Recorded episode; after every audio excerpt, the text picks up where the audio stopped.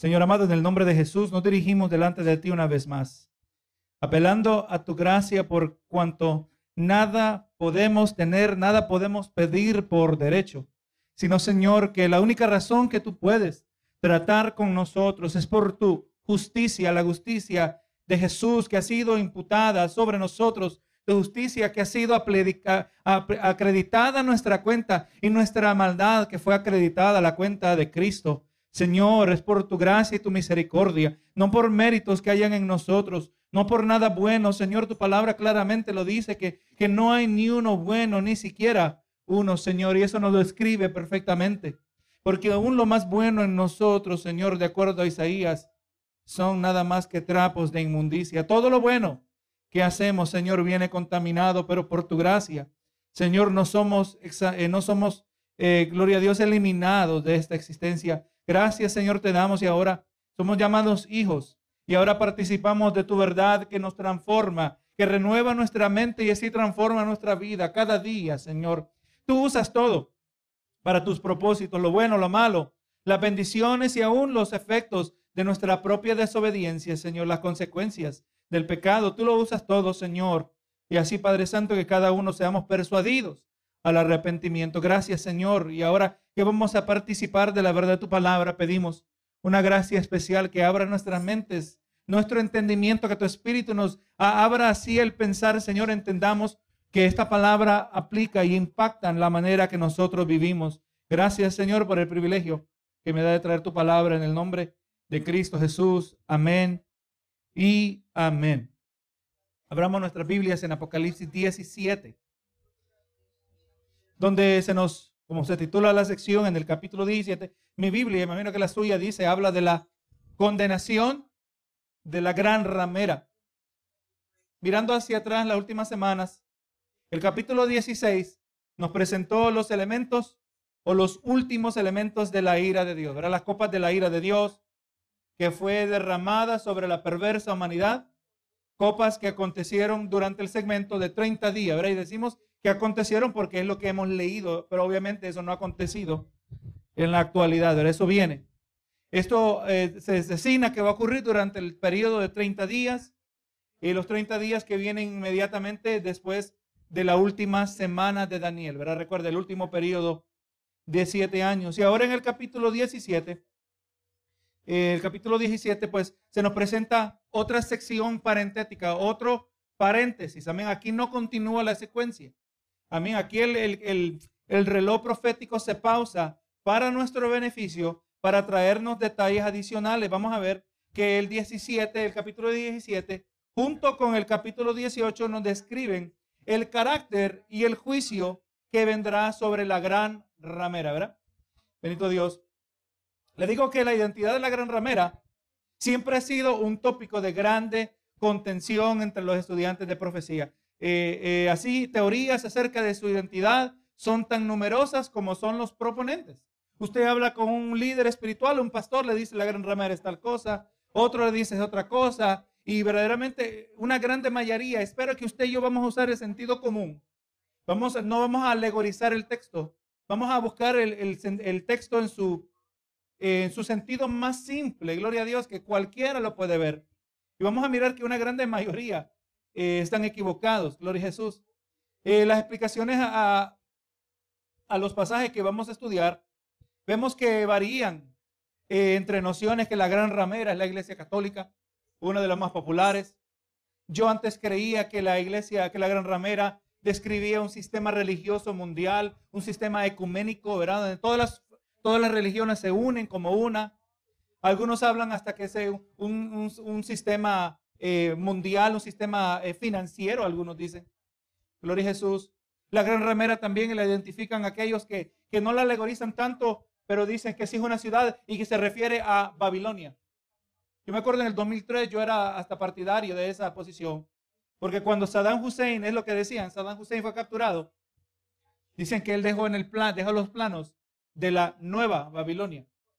Como, y entonces, pues desde aquel entonces, hemos, este, en lo que estaban en esa posición, estaban esperando que de alguna manera algo iba a pasar y que Babilonia iba a surgir de nuevo, ¿verdad? Para ser la gran ramera. Pero obviamente vamos a mirar que todas estas explicaciones, aunque ha sido el producto de, de mucho esfuerzo, de estudio, de mucho pensamiento, pero todas dependen de un método alegórico de interpretación. Cuando usted le asigna que todo esto es símbolos, todos son símbolos, eh, todo el mundo tiene el derecho de que cada símbolo signifique lo que a ellos les parece mejor. Nosotros no le vamos a asignar símbolos. Vamos a dejar que el texto mismo hable por sí solo. Y con todo esfuerzo, pues, eh, en aplicar el significado a estas eh, pistas simbólicas que varios intérpretes usan, omiten el dato literal, el dato más importante. Le recuerdo, hermano, una de las reglas de interpretación, de las reglas de buena hermenéutica, dice que si el texto, cuando digo el texto no me refiero a un verso en particular, sino el, pedazo de la sección que estamos leyendo, ¿verdad? El texto tiene sentido, no le busque otro sentido. Amén.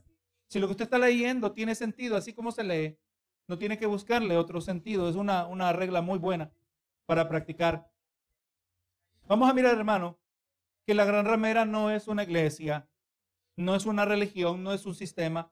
La gran ramera, vamos a mirar como nos dice el mismo capítulo 17 y el verso 18, lo leemos rápidamente, es una ciudad. Mire, dice, y la mujer que has visto es la gran ciudad que reina sobre los reyes de la tierra. Amén. La gran ramera es una ciudad. Benito Jesús. Dato que lo vamos a confirmar y lo vamos a reforzar. No solo se va a proponer lo que usted, ya, usted y yo ya sabemos lo que vamos a estar hablando, pero vamos a mirar que continuamente estos capítulos nos confirman de que la conclusión que hemos llegado tiene razón, gloria a Jesús. Estos dos capítulos pues nos van a presentar otra pausa parentética, ¿verdad? Recuerda que hay otra importante, como ocurre, gloria a Dios, entre los capítulos 12 al 14, ¿verdad? Se recuerda que tuvimos unos cuantos semanas en eso. Y aún la paréntesis que ocurre inmediatamente después del sexto sello, donde se nos introduce los personajes que eran los 144 mil, ¿verdad? Un, un, paréntesis. Así que ya esta, si no me falla la memoria, es la tercera pausa parentética que retrocede el reloj profético para brindarnos detalles, gloria a Jesús. Y pues, es más, este, este paréntesis que vamos a ver en el 17 y el 18, retrocede a algo que ya aconteció. Estamos hablando de la gran ramera, la gran Babilonia, la gran ciudad. Miren lo que dice Apocalipsis 14. En el verso 8 dice otro ángel, le siguió diciendo, ha caído, ha caído Babilonia, la gran ciudad, porque ha hecho beber a todas las naciones del vino del furor de su fornicación. Amén. Mire, vamos mirando el lenguaje paralelo que va a seguir apareciendo en estos capítulos 17, 18. O sea, el reloj profético en el capítulo 17 y 18 retrocede para expandir, para expandernos nuestra comprensión de los detalles que culminaron con la destrucción de esta gran Babilonia. Amén. Benito Jesús. Ahora, hermano, nos vamos al capítulo 17 y en el verso, eh, verso 1. Dice, y te mostraré. Y vino entonces uno de los siete ángeles que tenían las siete copas. Recuerda, ya se acaba el juicio. Y habló conmigo diciendo, ven acá y te mostraré la sentencia contra la gran ramera, la que está sentada sobre muchas aguas. Como ya mencionamos, la gran ramera es una ciudad, ¿verdad? Indudablemente. Y vamos a identificarla no solo como una ciudad, pero la ciudad principal, lo que vamos a llamarle de este punto en adelante Jerusalén escatológica. Amén. Hablando la Jerusalén de los últimos tiempos. No necesariamente la Jerusalén actual o la Jerusalén a lo largo de la historia de la humanidad. Estamos hablando de la Jerusalén que va a estar en los últimos tiempos, ¿verdad? Esa es la que estamos hablando. Y vamos a mirar que esta gran ciudad va a ser, se va a hacer mucho más evidente la identidad de esta ciudad mientras sigamos progresando en esta sección. Se nos dice, ¿verdad? Que se le muestra la sentencia al apóstol Juan. Esta gran ramera, la que está sentada sobre muchas aguas. En el mismo capítulo, y en el verso 15 se nos deja saber qué significan las aguas. Dice las aguas, aquí obviamente las aguas son un símbolo. Y eso es uno de los ideal del libro de Apocalipsis, que cuando son, hay símbolos que son importantes, muchas veces el mismo libro de Apocalipsis nos deja saber el significado de esos símbolos. La, la gran ramera que está sentada sobre muchas aguas, dice, y dice el verso 15, y me dijo también, las aguas que has visto donde la ramera se sienta son pueblos, muchedumbres, naciones y lenguas. Amén. Está hablando, ¿verdad? De la humanidad en general. La humanidad como puede ser representarse a través de grupos étnicos, a través de grupos que son unidos por su lenguaje, por su nación. ¿verdad? Está hablando de una representación total de la humanidad, ¿verdad? Gloria a Jesús. Entonces está, la mujer está sentada, la gran ramera, que aunque no dice, ah, gloria a Dios, no se nos dice aquí inmediatamente la identidad, pero con el pasar vamos mirando que se hace más y más claro. Entonces nos deja saber que esta mujer está sentada sobre las aguas, sobre muchas aguas. En el verso 18, mire lo que dice también del mismo capítulo. Y la mujer que has visto, como dijimos, ¿verdad? Es la gran ciudad que reina sobre los reyes de la tierra. Hermano, así que vamos mirando que esta gran ciudad se convierte en la principal ciudad. Se convierte en, el, en, la ciudad principal, el, el centro, el, la sede de autoridad del gobierno, lo que nosotros sabemos que eventualmente será el gobierno del anticristo. Amén. Recuerde, el anticristo entra ¿dónde? En Jerusalén. ¿Verdad? Y es ahí donde se declara como Dios. Por eso la, la inminente urgencia a Mateo 24 y los que estén en las azoteas, ¿verdad? Les dice que corran. Le está dejando saber, eh, eh, estando hipérbole, ni siquiera bajes a tomar tu, tu capa, ¿verdad? Está hablando de un urgente temor, pero este es para el remanente fiel. Este no aplica al promedio habitante de Jerusalén, porque el promedio habitante de Jerusalén va a ser engañado. El promedio habitante de Jerusalén va a considerar que cuando el anticristo entre en el templo, ellos consideran que al fin llegó el Mesías. Amén. Pero aquellos que están velando, que están en alerta, son los que al entender que lo que ocurrió en el templo no es la llegada del Mesías, pero un acto abominable en la presencia de Dios, ellos saben que hay peligro. ¿Verdad? Viene peligro. Esta ciudad, vamos mirando que va a tener una influencia sobre toda la tierra. Esto se nos va a confirmar más adelante. La gran ciudad que miramos en el verso 18 es identificada, como dijimos, como Jerusalén escatológica. Mire lo que dice en Apocalipsis 11:8. Y sus cadáveres, está, están hablando de los dos testigos, después de que fueron matados por el anticristo, ¿verdad? Después de tres años y medio de ministerio. Y sus cadáveres estarán en la plaza de la grande ciudad, ¿verdad? Tiene que ser de la misma ciudad que está hablando, ¿verdad? En la plaza de la grande ciudad, que en sentido espiritual se llama Sodoma y Egipto. O sea, que cuando se, se mira a la gran ciudad espiritualmente, ella no es diferente ni a Sodoma ni a Egipto. Es igual que Sodoma y Egipto, ¿verdad? Estamos hablando del pecado, de lo abominable en su condición espiritual. Se le llama Sodoma y Egipto. ¿Y cuál ciudad es esta? Donde también nuestro Señor fue crucificado. Estamos mirando que la gran ciudad indudablemente es Jerusalén. ¿verdad? O a menos que haya otra gran ciudad que no tiene sentido. Gloria a Jesús. ya, ya el mismo libro de Apocalipsis nos confirma. Y aún la pista ya aparecía, ¿verdad? En el capítulo 11. E, es, hermano, es importante otro principio de hermenéutica, de interpretación de la Biblia. Deje que la Biblia interprete la Biblia. Usted ve que aquí, hermano, usted no tiene que ser experto para tomar estas dos pistas y conectarlas, ¿verdad? Gloria sea al Señor. Le recuerdo, hermano, la palabra fue escrita para nosotros. Pero lo hay que invertir el tiempo eh, en la palabra del Señor. Amén. Dios recompensa cuando nosotros invertimos tiempo en la palabra. No se preocupe de cuánta preparación tenga o no tenga, invierta tiempo en la palabra. El que busca sabiduría con fe, que la pida, ¿verdad? Pero que la pida con fe. Así que aquí claramente ya estamos eh, eh, apenas en el capítulo, en el verso 1 del capítulo 17. Y ya identificamos a la gran ciudad como Jerusalén. Y esto se nos va a volver a confirmar de varias maneras. Dice ciudad, eh, la gran ramera que está sentada sobre muchas aguas, que hablamos que se refiere a, a multitudes, a pueblos, a tribus, a naciones, ¿verdad? Dice, con la cual han fornicado los reyes de la tierra. O sea, ella está sentada sobre las muchas aguas. Ella ha ejercitado influencia y aquí se nos va mostrando que esta, esta, esta fornicación es una infidelidad espiritual. Gloria a Jesús. Este detalle es importante para nuestra comprensión de la identidad de esta ciudad. Eh, y como ya dije, verá, y hacemos la pregunta, ¿qué, ¿a qué se refiere con esta fornicación? Pues hablamos de la infidelidad espiritual que se le afirma a esta ciudad. A esta, a esta ciudad se le señala que ha sido infiel y no solo ha sido infiel, pero ha hecho que otros participen de su infidelidad. Es más, vamos aquí desarrollando el caso por cual la gran Babilonia, la gran ramera, la gran ciudad, Jerusalén escatológica, ¿por qué es juzgada tan severamente? Porque no solo estuvo contenta en hacer sus maldades, pero enredó a todo el mundo en el proceso. Por eso yo le recuerdo que el reloj profético, amén, aleluya, el epicentro del reloj profético es allí, gloria a Dios, en la región de Israel y en particular Jerusalén. Usted sabe que a lo largo de la historia de la humanidad o la historia de, de Jerusalén en particular, esa ciudad ha sido conquistada por lo menos más de 40 veces.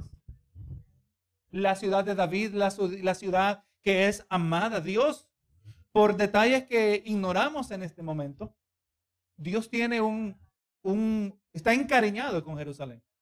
¿Verdad que sí? Eso usted lo mira a lo largo de las escrituras.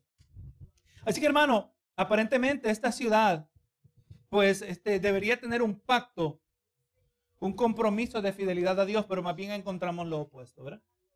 Apocalipsis 19, verso 2 dice, porque sus juicios son verdaderos y justos, pues ha juzgado a la gran ramera que ha corrompido a la tierra con su fornicación y ha vengado la sangre de sus siervos de la mano de ella. Vamos a ver los siervos, ¿verdad? ¿A qué se refiere más adelante?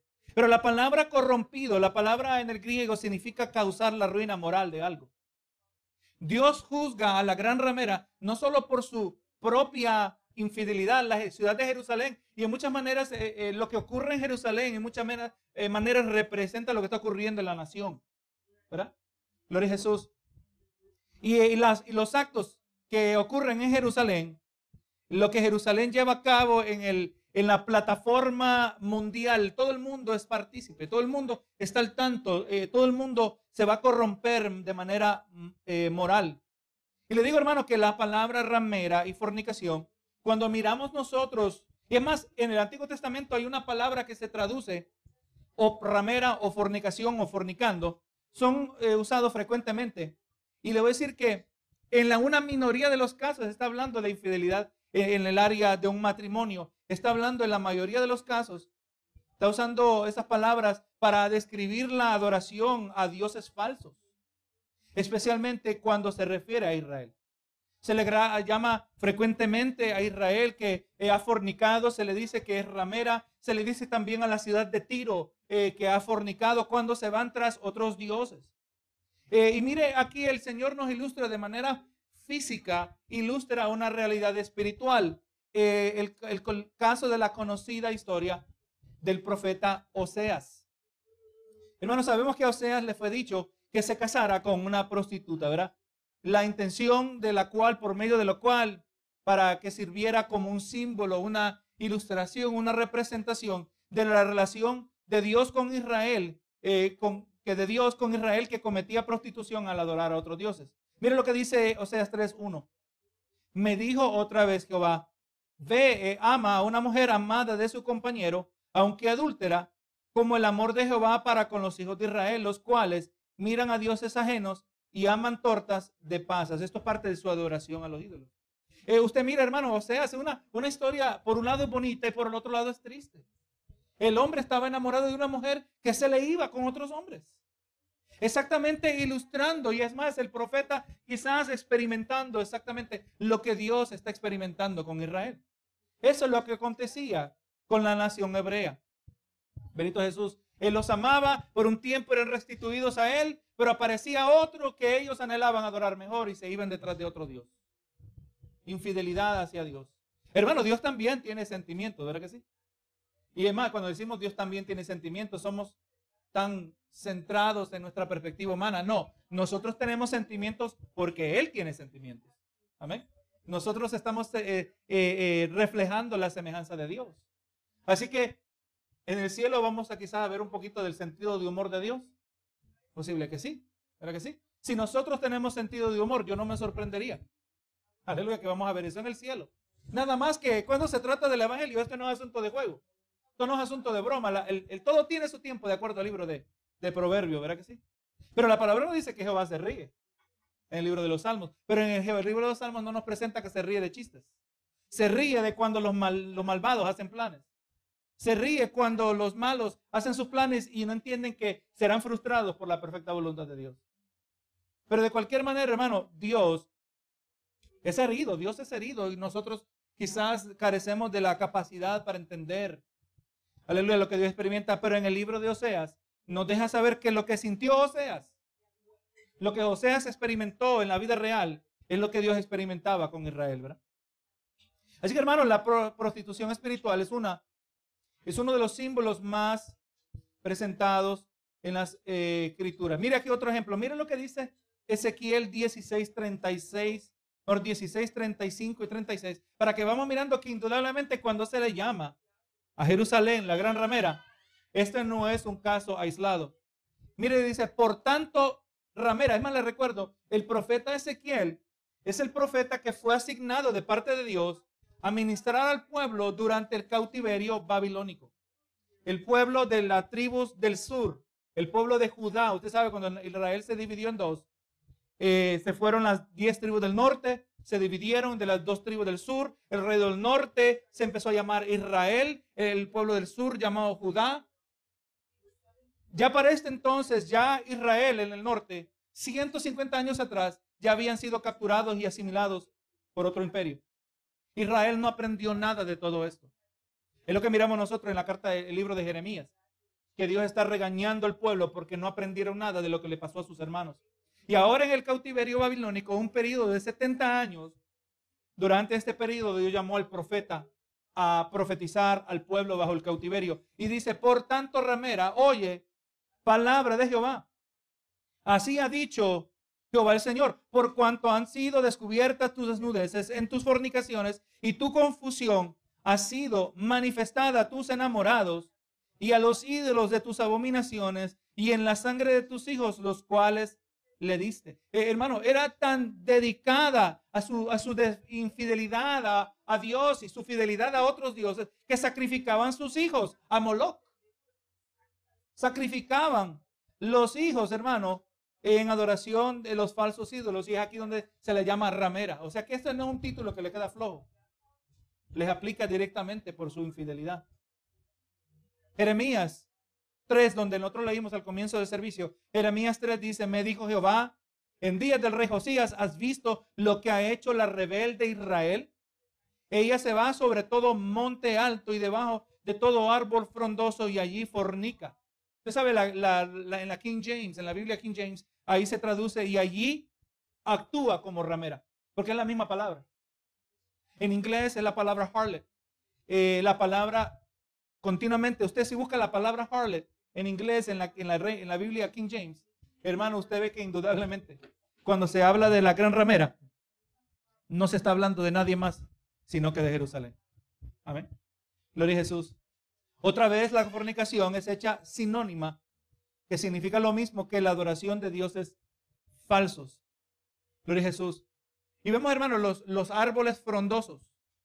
Usted lo va a ver. Cuando usted mira, lee el libro de crónicas, cuando lee el libro de reyes, y habla que un rey de, Judá eh, eliminó eh, la adoración a los ídolos, eliminó la adoración en los, en los lugares altos, Eliminó la adoración en debajo de los árboles frondosos. Eso era la práctica.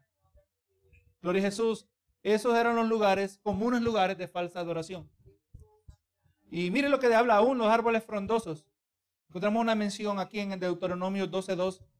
Destruiréis enteramente todos los lugares donde las naciones que vosotros heredasteis sirvieron a sus dioses. O sea, ustedes cuando entren a esas, esas tierras nuevas, cuyos ciudadanos fueron matados y expulsados, ustedes van a destruir donde ellos adoraban sus dioses. ¿Dónde dice? Sobre los montes altos, sobre los collados y debajo de todo árbol frondoso. Así que ese era el lugar, los lugares donde se practicaban eh, las religiones paganas, la idolatría. Es donde Israel eventualmente, exactamente lo que Dios les advirtió, no hagan lo que esta gente hizo. Dios se los dijo no hagan lo que ellos hicieron, porque por eso los boté de la tierra. Por eso los murieron, por eso fueron sacados. No hagan lo que ellos hicieron. Y exactamente lo que se les advirtió es lo que hicieron. Adoraron, fornicaron, fueron infieles a Dios eh, en, en, estos lugares, lugares montes altos, collados árbol frondoso. Otros lugares solo se lo menciona aquí para que indudablemente eh, sepamos que está hablando de Jerusalén. Cuando se le acusa a Israel de infidelidad espiritual. Isaías 1:21. ¿Cómo te has convertido en ramera, oh ciudad fiel? Llena estuvo de justicia, en ella habitó la equidad, pero ahora los homicidas. Obviamente toda idolatría introducía otras clases de pecado, ¿verdad que sí? Gloria a Jesús. Se le dice, te has convertido en ramera. Toda desviación, Jeremías 2.20. Porque desde muy atrás rompiste tu yugo y tus ataduras y dijiste, no serviré. Con todo esto, sobre todo collado alto y debajo de todo árbol frondoso, te echabas como ramera. Jeremías indudablemente está hablando a las dos tribus, ¿verdad? Cuya capital era Jerusalén. Ezequiel 16:31. Y edificando tus lugares altos en toda cabeza de camino y haciendo tus altares en todas las plazas, fuiste semejante a ramera en que menospreciaste la paga. Así que hermano, ¿verdad? Y además, yo, eh, desde que yo entendí esto acerca de la identidad de la gran ramera, y leyendo a lo largo de todo el Antiguo Testamento, especialmente llegando al libro de Isaías, llegando a Ezequiel, llegando a Jeremías. Amén. Eh, eh, estos detalles resaltaron. Dice, mira Señor, si aquí le estás llamando ramera, y como dicen que la gran ramera es, la iglesia católica. ¿Verdad? Como, como dicen, ya, ya establecimos que indudablemente el mismo contexto de, Apocalipsis 17 nos deja saber que la gran ramera e, es una gran ciudad, ¿verdad? Y la gran ciudad lo confirmó Apocalipsis 11, que es el lugar donde murieron los dos testigos y donde también nuestro Señor fue crucificado. Vamos viendo que varias piezas del rompecabezas, Gloria a Jesús, varias piezas del rompecabezas, ¿verdad? Confirman. Gloria a Jesús. Eh, el que viene con otro argumento tiene que traer algo que en sí pues ni sabemos cómo cancelaría lo que estamos mirando aquí, ¿verdad? Gloria a Jesús. Hermano, estos, solo, estos versos solo son una fracción del total de versos que usan la palabra hebrea sana, zana, que es usada para referirse a Jerusalén. En algunos casos es traducida fornicación, en otros casos es traducida ramera. Amén. Eh, dependiendo cómo se va conjugando la palabra. Así que hermano, volviendo a Apocalipsis 17, eh, hablando de, de que dice en la cual eh, con la cual han fornicado los reyes de la tierra. La gran ramera ha hecho que los líderes sean partícipes de la misma infidelidad espiritual.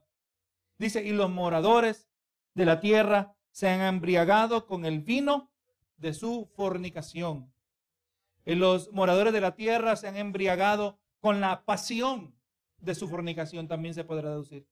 Hermano, la tierra, los reyes de la tierra, los moradores de la tierra se han enredado en lo que ella ha creído, han cometido fornicación con ella, gloria a Dios, eh, y con la misma pasión, con la misma intensidad, gloria a Jesús, y la tierra es traída para adorar, como aquí vamos a ver, era la que adora a la bestia, con una intensidad, con la misma intensidad de adoración de la gran ramera. Miren lo que dice Apocalipsis 18:3.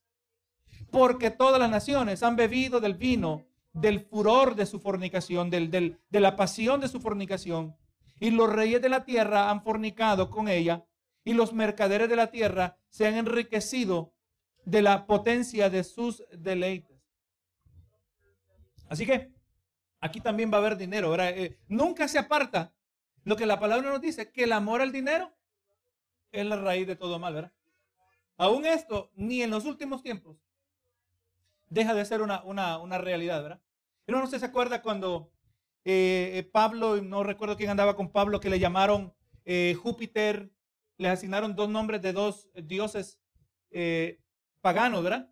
Aleluya. Y estaban enojados con ellos porque, pues, cuando ellos este, predicaron el Evangelio, los que fabricaban ídolos, ellos estaban enojados porque las ventas estaban bajando. Amén. Gloria a Jesús. Solo podemos imaginar qué clase de mercadeo, qué clase de mercancía van a hacer de la adoración de la bestia, ¿verdad?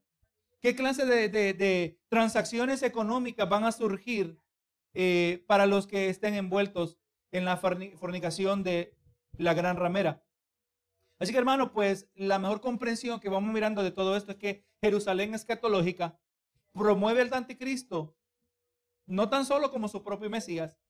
pero como Dios mismo. Todo el mundo va a creer que Dios ha llegado, gloria a Jesús. Y entonces vamos mirando que indudablemente Jerusalén será instrumental en la promoción de la adoración de la bestia a todo el mundo. Tenemos el sistema, tenemos todo en su lugar hoy. ¿Verdad que sí? Los canales de televisión ya no están limitados a aparecer en una televisión. Hermano, ¿usted se imaginaba que usted iba a poder ver televisión con un aparato en su bolsillo? Gloria a Jesús, nunca imaginábamos, ¿verdad? La habilidad que íbamos a tener hoy. Y solo, solo imagínense lo que puede venir 10 años después. Ya existe tecnología que usted puede tener una computadora en un par de, un par de anteojos. En vez de tener una pantalla, usted lo ve en, sus anteojos. Algunos hasta se ponen un, eh, ¿cómo se dice? Un, un, lente de contacto. Esa tecnología eh, cada vez se está perfeccionando. Algunos está, están experimentando con implementar, eh, eh, ¿cómo es la palabra? Injertarse este, un, un aparato en el cerebro. Amén. Ya, ya hay unos que lo han hecho para controlar la computadora con su mente. Así que hermano, pues obviamente la tecnología existe para promover. Hermano, yo me ponía a pensar, yo miraba el año pasado, cómo hubo una campaña tan masiva que ahora nadie en el mundo, nadie en el mundo podía ignorar que había que ponerse máscaras. ¿Verdad que sí? Toda persona que usted tiene contacto, lo lograron, ¿verdad que sí? Masivamente, todos los restaurantes, todos los supermercados, todas las tiendas, continuos recordatorios. Yo digo hasta una pulpería en, Honduras, digo yo también. No sé si requiere máscaras. Gloria a Jesús. La tiendita, ¿verdad? Que tienen en casas. Gloria a Jesús. Eh, un esfuerzo masivo ah, de un detalle que pues en comparación a la aparición de Dios, no se compara, ¿verdad? Cuando diga, apareció Dios. Ya apareció Dios. Ya, ya las redes están conectadas de tal manera que el sistema está presto, ¿verdad? Para promover la adoración del anticristo. Así que hermano, mientras vayamos progresando, vamos a poder mirar que el mundo, durante el reinado del anticristo, ha de brindarle servicio religioso a él. Y van a venir trayéndole regalos de toda nación para adorarle. Hermano, este verso nos dice que todo el mundo entero será atraído completamente a adorar al anticristo por causa de la gran ciudad y sus moradores. Obviamente, hermano, cuando el anticristo se manifieste como Dios, él no va a venir como el Dios de la Biblia.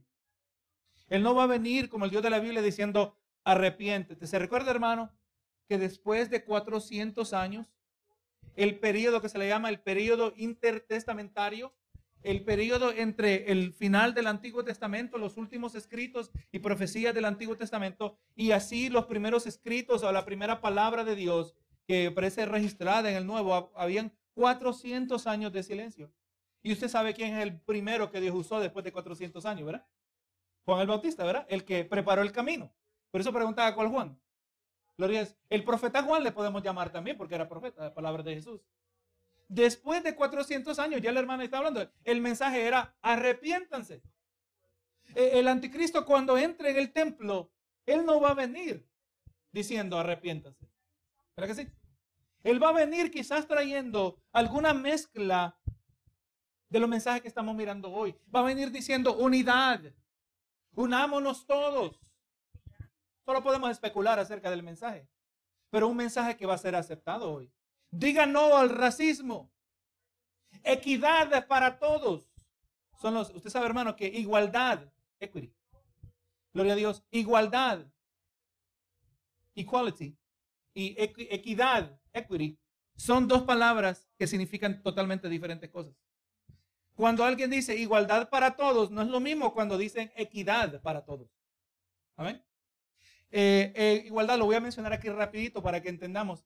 Igualdad para todos, cuando dicen hoy, se refiere a igualdad de oportunidades para todos.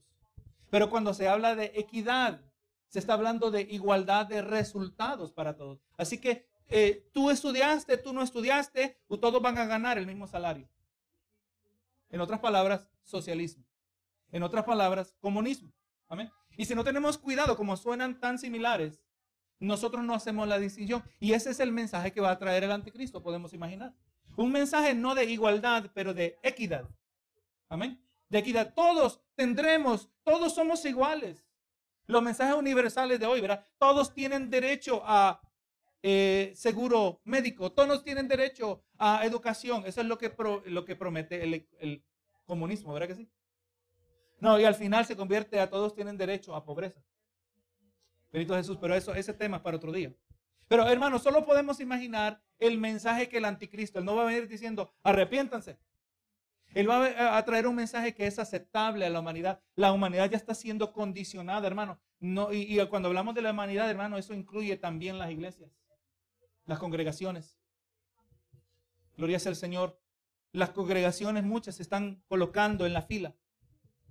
Eh, lamentablemente muchas reciben ayuda del gobierno, muchas reciben ayuda de parte de, grupos que no les permiten hablar con libertad.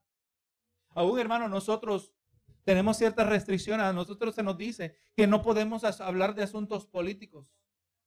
Y si hablamos de asuntos políticos, entonces si el gobierno se da cuenta, nos pueden quitar la protección de la exención de impuestos. Pero la verdad hay que hablarla, hermano. Las consecuencias esas se las dejamos en la mano del Señor. Pero vamos a ser prudentes, ¿verdad? En cómo estratégicamente pelear esta batalla para poder seguir peleando el siguiente día. Benito Jesús. Pero nosotros no podemos ser atemorizados por las consecuencias. Nosotros tenemos que asegurarnos de ser fieles, de tener integridad delante de Dios. Pero si usted mira la cultura hoy, podemos imaginar la clase de mensaje que va a traer el anticristo, que el mundo va a venir detrás de él. Va a venir con el mensaje de equidad entre muchas cosas, pero va a venir con falsos prodigios y milagros.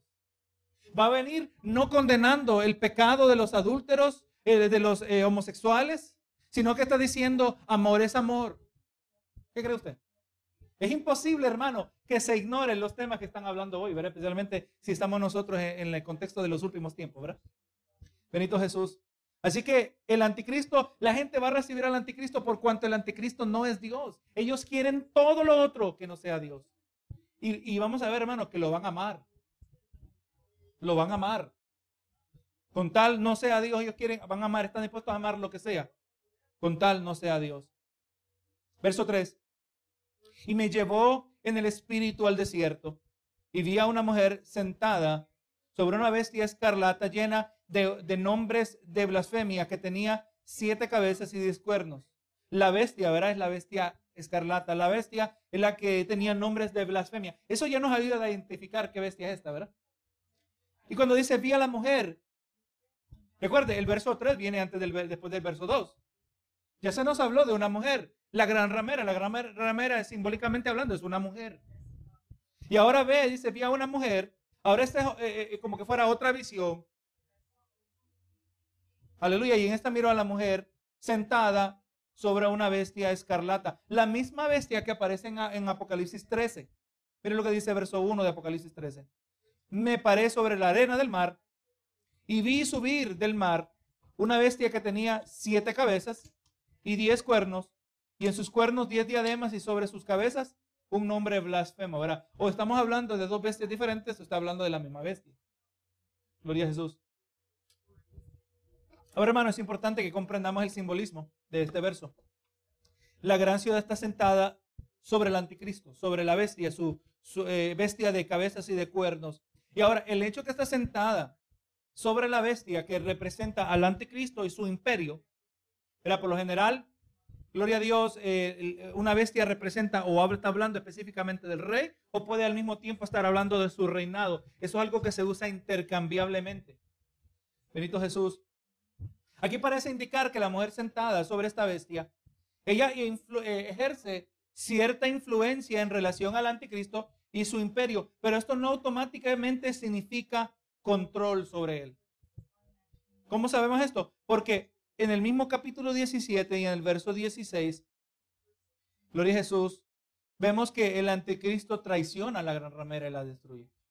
Lo vemos aquí rapidito, dice, y los diez cuernos que viste en la bestia, esos aborrecerán a la ramera y la dejarán desolada y desnuda y devorarán sus carnes y la quemarán con fuego. O sea, lo que pareciera quizás que ella tiene control, que ella tiene influencia, pero esto es simplemente, en el mejor caso, una apariencia. O es una influencia de, de limitado alcance. Era para mantenerla engañada. Recuerde, hermano, a lo largo esto no nos debe sorprender. La gran ramera es mala. El anticristo es malo. Y que ahora un malo castiga a otro malo. Eso es algo que ocurre en la palabra del Señor. Recuerde la premisa del libro de Habacuc. El pueblo de Israel se había desviado y Dios le dijo, sí, no te preocupes, Habacuc, yo voy a castigar la maldad que estás mirando en el pueblo, pero no te va a gustar ni me vas a creer. Y voy a traer a los caldeos, voy a traer a los babilónicos. Aleluya. Y vemos, hermano, que ya cuando los Babilonia conquistó a lo que quedaba de la nación hebrea, el pueblo de Judá, Dios, amén, también pronunció juicio sobre los babilónicos. El juicio fue ejecutado por los medos persas, era el imperio de los medos persas. Y así también los medos persas también fueron castigados por el imperio que le siguió el imperio griego. O sea que vamos, hermanos, Dios usa a los malos para castigar a los malos. Y de ahí juzga a los malos que vinieron después. Así que esto no nos sorprende. Todos aquí son dignos de juicio. Y Dios usa, hermano, todos son los instrumentos de Dios. Lo que le ocurre a, a la gran ramera, Jerusalén, que ha fornicado espiritualmente hablando, no le cae como simplemente una consecuencia por andar metida en lo que no debía, sino hermano, que esta es una expresión del juicio de Dios sobre esta ciudad. Y Dios usó y usa al anticristo, ¿verdad? Y su reino. Bendito sea el Señor. Hermano, en todo esto vemos, en muchas maneras, Dios es como el que está con la marioneta, ¿verdad? Quizás uno solo mira cómo se mueven los personajes, pero vemos que Dios tiene control de todas las cosas, ¿verdad? Dios tiene control perfecto sobre todas estas cosas. La gran ramera está convencida que el anticristo es el Mesías. Es el asunto. La gran ramera, la Jerusalén, ellos no van a pensar que ocurrió la abominación desoladora, aunque ya fueron advertidos de que tal evento va a ocurrir en el libro de Daniel.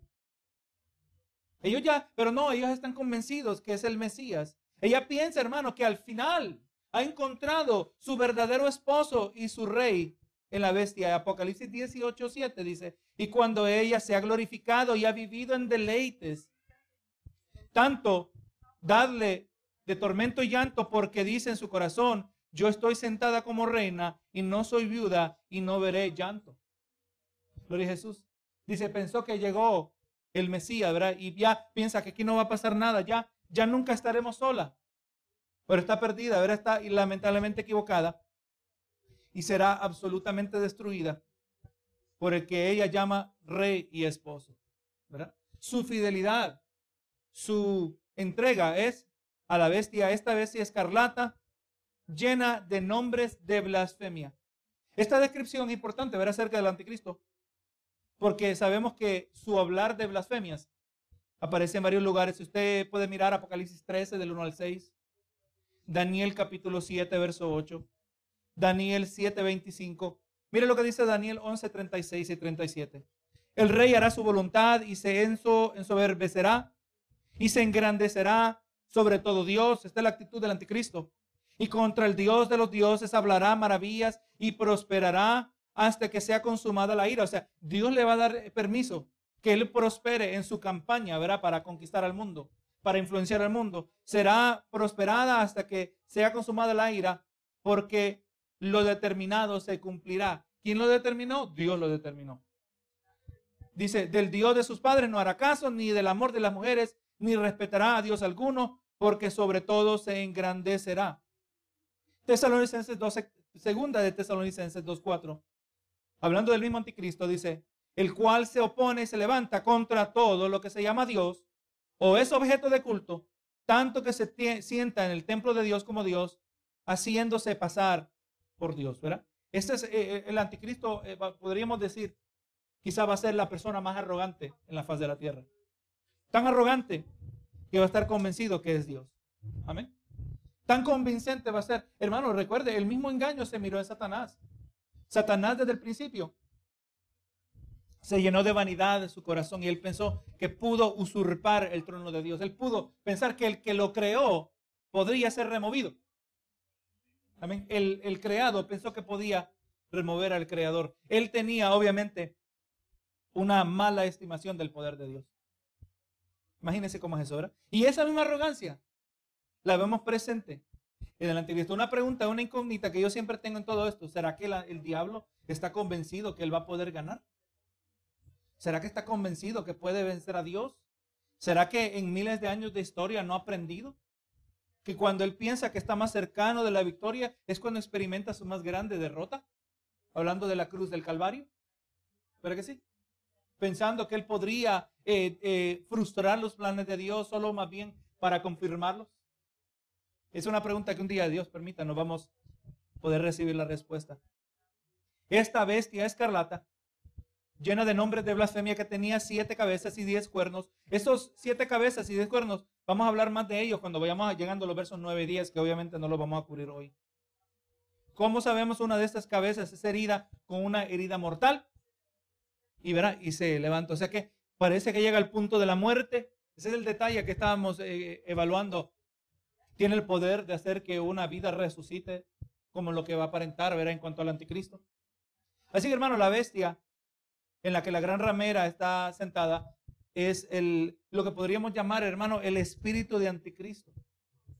Espíritu de anticristo que ya estaba presente en el tiempo en que fue escrito el libro de Apocalipsis. El, libro, el espíritu de anticristo siempre ha sido, lo dice en el libro de Primera de Juan, el espíritu de anticristo que siempre ha sido desde el principio. El espíritu que opera en oposición a los planes de Dios, queriéndose revelar a lo largo de la historia de la humanidad, pero Dios en su soberana voluntad no lo ha permitido. El retenedor no lo ha permitido. Hasta que Dios designa es el tiempo. ¿Verdad? Como le hemos mencionado en varias ocasiones, el maligno siempre ha querido manifestar su anticristo, pero Dios no se lo ha permitido. Por eso han habido muchos personajes a lo largo de la historia de la humanidad que parecía llenar varios requisitos y calificaran como el anticristo, pero nunca llegan a llenar todos los requisitos. Porque Dios no lo ha permitido, porque no es el tiempo, no ha sido el tiempo, pero el tiempo está llegando, bendito Jesús. Mucho está en juego. Mucho está en juego. Y hermanos, y nosotros teniendo este conocimiento, si nos perdemos, verdaderamente que merecemos perdición.